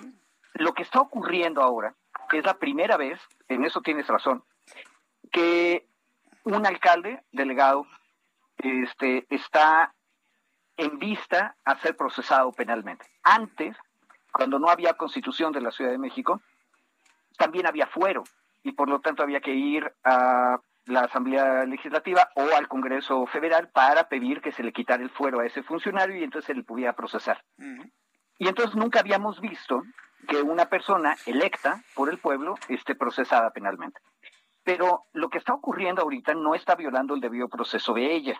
Al contrario, estamos precisamente en el momento en que ella, que hace unos días ya tuvo conocimiento de la carpeta de investigación y ya tuvo oportunidad de que sus abogados y abogadas la conozcan, pueda preparar su defensa y la presente. Es decir, todavía no se toman decisiones, no hay castigo, eso es una cosa bien importante. Una medida cautelar no es un castigo. Y la medida cautelar tiene que ver con los hechos. Los hechos son una presunta amenaza de ella como mando supremo de la fuerza pública en la alcaldía en contra de oficiales, mandos de la policía en esa jurisdicción territorial. Eh, y de alguna manera se explica por qué tiene que haber una medida cautelar, porque de otra manera la presunta víctima seguiría estando en peligro de ser agraviada de nuevo. Todavía no se toma una decisión, se tendrá que probar y quien tiene que probar, tiene razón, es la fiscalía. Pero apenas estamos en la primera parte del proceso. Entonces, no podemos decir que se haya viciado ninguna cosa del, del bioproceso. Sí, lo comento porque yo ya tuve oportunidad de platicar con ella, ha tenido otras entrevistas con otros colegas míos aquí en el Heraldo, y ella habla inclusive de, de, una intencionalidad de carácter político en donde ella se muestra pues agraviada, ¿no? Inclusive en sus derechos como servidora pública, porque no hay castigos, pero las medidas cautelares es una especie de castigo al decirle va a tener usted que firmar, va a tener usted que hacer esto, no salir del país, este, se le suspende sus actividades como, como servidora pública pues esos son castigos, ¿no? No, no son castigos. Este, en realidad son medidas que previenen que vuelva a haber este, una ofensa en caso de que haya ocurrido la ofensa. Ahora, ella correctamente ha presentado una serie de probanzas que probablemente convenzan al juez, uno, de que no se le vincule a proceso, eso lo sabremos mañana, pero también la juez tendrá que tomar la decisión acerca de si continúan o no, cuáles continúan, si continúan todas, las medidas cautelares. Este, y una cosa, lo que nos parece extrañísimo es que finalmente tengamos un alto funcionario de la ciudad sometido a proceso. Esto es la consecuencia de una decisión que tomamos, Jesús Martín, hace mucho tiempo aquí en la ciudad. Con la mitad de los estados de la República decimos que ya no haya fuero. Y por lo tanto, el problema es que son los jueces y las jueces, las juezas, las que van a tener que tomar estas decisiones. Obviamente, las partes involucradas le darán una interpretación política al asunto. Se vale, en una democracia tenemos este, esa libertad, pero lo que creo que es más importante recalcar aquí es que todas las partes, tanto las, las víctimas, la fiscalía, pero también Sandra Cuevas han tenido y están teniendo la oportunidad de presentar todos los elementos que ellos tienen. Por ejemplo, una cosa que a mí me sorprendió mucho de las declaraciones en la entrevista de Sandra contigo hace uno o dos días ella decía, bueno, yo ya presenté una serie de elementos que demuestran que no puede haber habido un secuestro. Pues sí, efectivamente. Y por eso es que la Fiscalía no judicializó la carpeta de investigación por privación ilegal de la libertad o secuestro, porque no daba, o sea, la víctima puede sentir que la habían secuestrado y eso es lo que denuncia, pero no necesariamente eso es lo que tiene que judicializar la Fiscalía. Creo que este caso nos está permitiendo a la ciudadanía entender cómo funciona el proceso acusatorio. Correcto. Para el día de mañana, para el día de mañana ya se tendrán todos los elementos de prueba de ambas partes como para que la juez ya tome una decisión en, en su favor o en contra de Sandra Cuevas. ¿Cómo lo ve usted, abogado? Lo que tiene que decidir la juzgadora es si vincula o no vincula proceso. Y en el momento en que haga esa decisión, eh, dependiendo de lo que tenga, la jueza ya tiene que analizar las pruebas de una parte, las pruebas de la otra, o más bien los elementos de prueba. nos tendrá que decir si continúan o no continúan las medidas cautelares. Y aquí hay una cosa importante.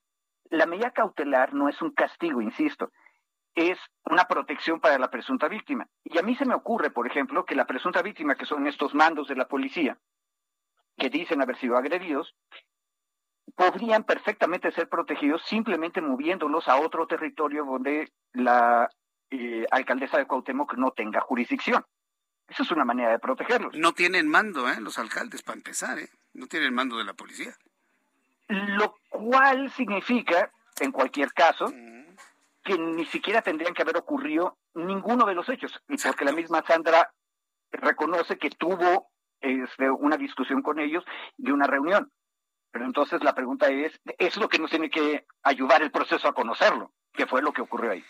Pero, en cualquier caso, si queremos proteger a la presunta víctima, se pueden mover de territorio. El problema es otro. Sandra Cuevas también nos ha dicho que ella ha aportado videos tomados con las cámaras de la propia delegación. Y ahí sí la juez tiene un trabajal porque el problema es que ella es la más alta funcionaria administrativa y por lo tanto tiene el control de todas esas probanzas. La pregunta es hasta dónde eso implica un conflicto de interés porque ella se está defendiendo y al mismo tiempo tiene el control de la generación de esas pruebas. Y eso lo tiene que definir la juez, no es un trabajo fácil.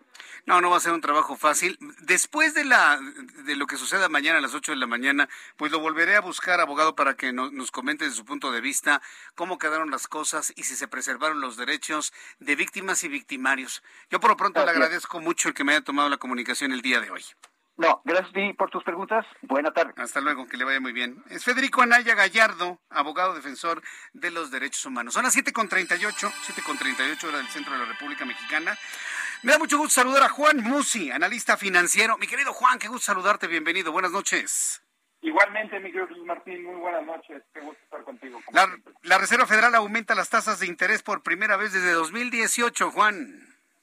Así es, era, era esperado. Yo te diría que no hubo sorpresas el día de hoy. De hecho, hoy estamos confirmando un segundo día, segundo día de actividades en el mercado positivo. Eh, han sido muchos días y muchos meses entre la pandemia, el resurgimiento de la misma, luego vino el conflicto y la invasión Rusia-Ucrania, eh, evidentemente las amenazas de la Fed de subir tasa muy pronto por el tema de inflación. Entonces, los mercados han estado súper, súper negativos, diría yo.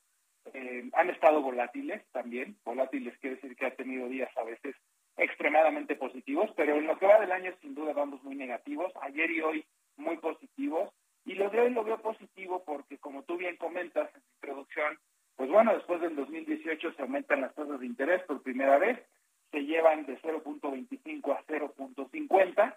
El Banco Central, algo que me gustó mucho y que creo que celebró el mercado, fíjate Jesús Martín, que cada vez los bancos centrales son más transparentes y más previsibles en su actuar. Recordé hoy eh, te, va a sonar este nombre. Eh, ¿Te acuerdas de Alan Greenspan, que estaba al frente de la Reserva Federal? Sí, Alan Greenspan, sí lo recuerdo, ¿cómo no? Sí, luego vino Ben Bernanke, luego vino la, la,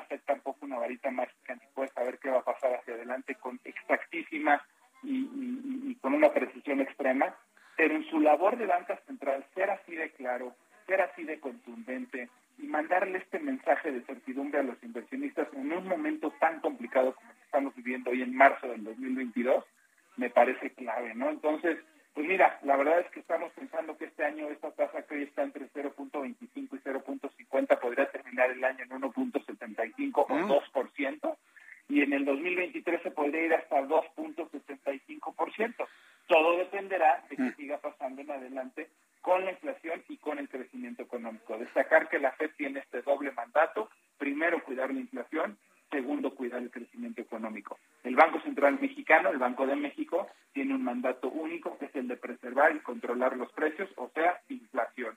Pues, pues califico de muy positiva esta reunión, muy sí. el señor Powell, muy transparente, muy claro y pues además muy preciso. Sí. Oye, Juan, a mí lo que me, preocupa es qué va a pasar con las inversiones y los capitales extranjeros en México, porque si de por sí, teniendo una tasa de interés mucho más atractiva en México, hay capitales que se van a Estados Unidos porque privilegian más la seguridad que la tasa de interés o el rendimiento, y ahora con este esquema que me platicas, además de seguridad, una tasa que puede alcanzar hasta el 2%, oye, pues se, avisoran momentos de, de gran salida de capitales, ¿o cómo lo ves tú? Preocupación es legítima y además es, compartida, la compartes tú conmigo y con muchos otros mexicanos. La inversión financiera, la inversión de portafolio, lo que los extranjeros invertían en México, se ha venido reduciendo consistentemente en los últimos tres años. El saldo en esa inversión es negativa. ¿Qué quiere decir esto? Pues que, estos inversionistas ven más atractivo Estados Unidos mismo o, u otros destinos de inversión. ¿Qué se evalúa generalmente? Qué rendimiento me ofrece México y qué estabilidad tiene su moneda, porque de poco sirve si te pagan el 7%, si tu moneda se devalúa el 10%, quedas a deber el 3%. Entonces, es bien importante saber que los CETES hoy te pueden ofrecer entre el 6 y el 6,5, pero sería bien importante saber que en términos de dólares, ese 6,5 sea mejor que el punto 25 o el punto 50 que te ofrecen los dólares. Brasil, por ejemplo, ya su tasa de referencia está en 12 ¿Qué tanta certidumbre de que el real te pague 12% y no se devalúe más del 12%? Pues es algo que constantemente están evaluando los inversionistas globales. Entonces, al final, lo que tú dices es válido, es legítimo.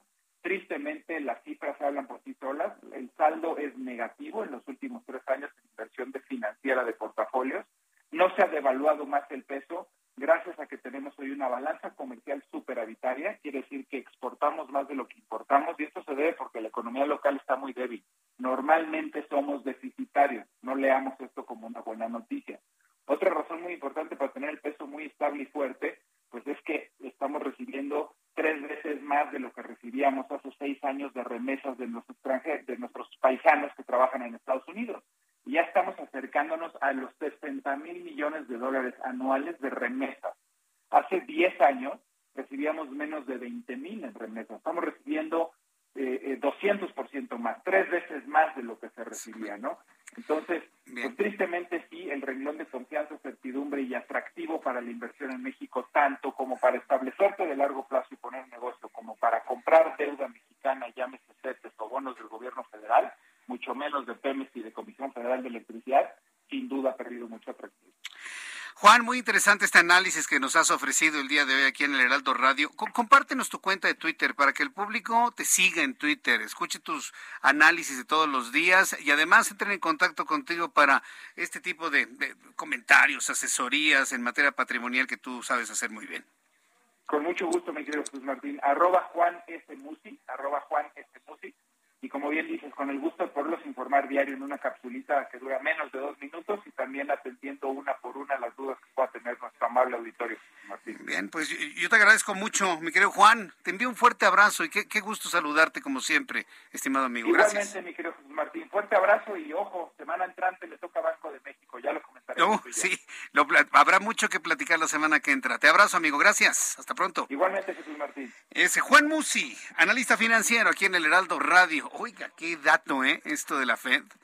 eh, y, de qué manera, bueno, pues se, incrementa, se reposiciona esta tasa de interés por los elementos que finalmente ya nos ha platicado Juan Musi en este momento. Del, si estamos hablando, por ejemplo, de las tasas de interés y, del mercado interno y de los mercados externos y las capacidades de exportación. Ahora que nos estaba hablando Juan Musi de que finalmente nuestra capacidad es superavitaria porque exportamos más de lo que importamos en este momento, pero porque se consume menos en nuestro país, me quedo pensando en algunos artículos pues considerados como de lujo. ¿Qué le parecen los autos?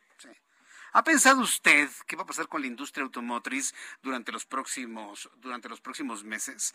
Con todo el conflicto ucraniano hemos visto un incremento sustancial en los precios de los vehículos automotores, no nada más en México, sino a nivel internacional. Ya le platicaba de los problemas de los chips electrónicos que se fabrican principalmente en Ucrania y que en este momento los mercados están cerrados y hay escasez de vehículos nuevos.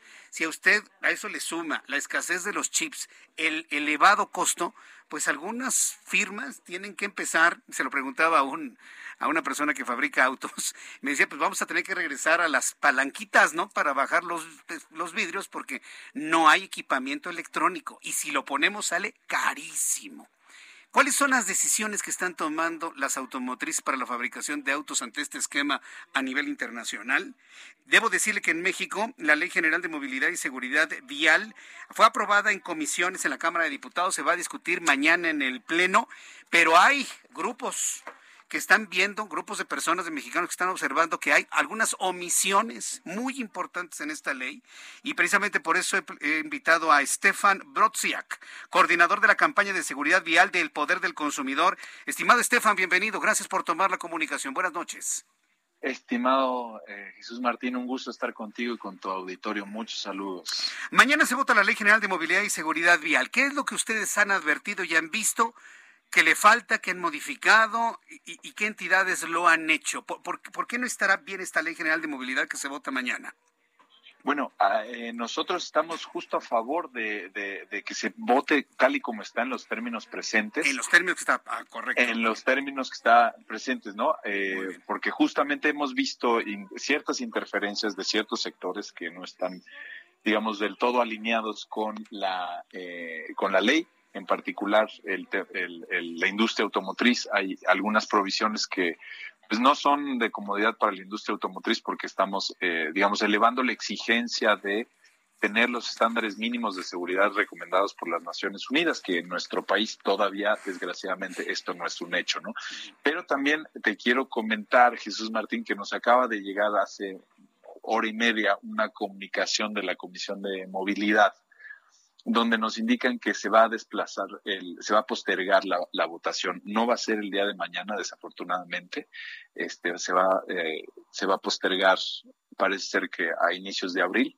Eh, pero los términos y nuestra postura sigue siendo la misma, ¿no? Es, es la invitación a los diputados y a las diputadas a que voten en favor eh, de, la, de la ley en sus términos presentes para que ya tengamos una una eh, ley general de movilidad y seguridad vial que es obligación del legislativo ya eh, tenerlo a partir de que se promulgó la reforma al artículo cuarto constitucional donde se, donde tenemos ya por primera vez en nuestro país eh, el, digamos, consagrado el derecho a la movilidad en condiciones de seguridad vial, Jesús Martín, de accesibilidad, de eficiencia, de sostenibilidad, calidad, inclusión e igualdad, ¿no? O sea, es una ley que va en protección de la vida de todas y todos los usuarios de las vialidades. Entonces, por eso es tan importante eh, desde nuestra postura que se, que se apruebe esta ley. Entonces, debo entender que como está y se iba a votar, ustedes lo ven bien, está completa, pero eh, eh, entonces, esto es una mala noticia que se vaya la votación hasta abril, porque entonces se abre una ventana de tiempo en donde quienes quieran sacar algún elemento de esta ley puedan operarlo en este tiempo. Estefan. Exactamente. No solamente se, hay, hay varios riesgos, ¿no? Uno, se, se desplaza la ley y entran este, pues los intereses de algunos sectores a eh, pues hacer el cabildeo no de la ley para este moverle aquí moverle allá en cosas que pues ya nos ha costado Jesús Martín nos ha costado más de 10 años el consagrar el derecho a la movilidad en términos de, seguridad vial nos ha costado más de 10 años. Entonces sí, existe ese, ese riesgo patente, pero también existe el riesgo de que pues la, la, cuando se regrese al Senado, si es que hay, si es que hay, eh, si es que hay modificaciones, pues eh, se, se, ponga en la congeladora, ¿no? Que es un, otro de los riesgos, ¿no? Esperamos que no, porque tiene la, la, aprobación de más de dos partidos, pero... Ahora, concretamente, un, un, ejemplo, ¿qué es lo que actualmente está en la ley que ustedes ven bien y que hay algún interés, me dice usted, de la industria automotriz, que quieren sacarlo de esta ley? Un ejemplo concreto, por favor por ejemplo, este, tenemos el artículo 54 de los estándares de los vehículos, eh, de los estándares de seguridad de los vehículos nuevos, donde el, el, argumento de la industria principal es, dice, ¿por qué regulas a los, a los vehículos nuevos si ellos representan nada más que, que el 2% del parque vehicular? Sí, pero es el 2% por año, ¿no? Entonces es una tasa de crecimiento anual del 2%, lo cual pues no es una tasa nada despreciable. Y eh, y que además eh, nos pone en línea para que eh, se puedan actualizar las, las normativas de, regulación en, en, la materia, que se puedan actualizar conforme a las mejores prácticas internacionales y a lo que ha probado que sí efectivamente salva vidas, hablando del diseño de los vehículos, ¿no? Eh, estamos hablando de tecnologías como cosas tan simples como el estándar de protección a peatones. Lo digo así, tan simple, porque es un, son, en términos técnicos, son cosas bastante eh, eh, que se pueden hacer con relativa eh, facilidad y que de hecho la industria automotriz en México ya fabrica no solo para no solo y no solo para los mercados que lo exigen sino ya lo fabrica para en, en cierta cantidad para el mercado mexicano. Entonces ya nada más se trata de homologar esta eh, especificación para proteger a los usuarios vulnerables que son los peatones, que de hecho Jesús Martín son los usuarios que más mueren en nuestras calles. Vamos a hacer algo, Estefan. Eh, una vez que se vuelva a acercar la fecha para, para el, debate y la votación de, de, esta ley, volvemos a entrar en comunicación para con la idea de que los diputados, quienes van a estar involucrados en esto, pues se sensibilicen a mantener lo que ya se avanzó finalmente en comisiones y que va en favor de seguridad de peatones, ciclistas, motociclistas, automovilistas también, lo entiendo. Claro, los mismos automovilistas. Y bueno, pues me ha dado mucho gusto el que me haya tomado esta comunicación para que se visibilice este tema. ¿eh? Es importante hacerlo visible y lo platicamos ya acercándonos al mes de abril. ¿Qué le parece? Con muchísimo gusto, Jesús Martín, cuentas con nuestra total eh, disponibilidad para estar contigo y tu auditorio. Excelente. Estefan Brodsiak, gracias por este tiempo. Muy buenas noches. Buenas noches. Ya nos vamos. Gracias por habernos atendido y escuchado el día de hoy. Yo le invito para que mañana nos reencontremos a las 2 de la tarde por el canal 10 de su televisión, a las 2 por el 10, 6 de la tarde Heraldo Radio. Yo soy Jesús Martín Mendoza por su atención. Gracias. Que la pase usted muy bien. A nombre de este gran equipo de profesionales de la información, lo invito para que siga con la programación del Heraldo Radio. Esto fue Las Noticias de la Tarde con Jesús Martín Mendoza. Heraldo Radio. ¿Qué tal? Les saluda Jorge Ramos, director editorial de la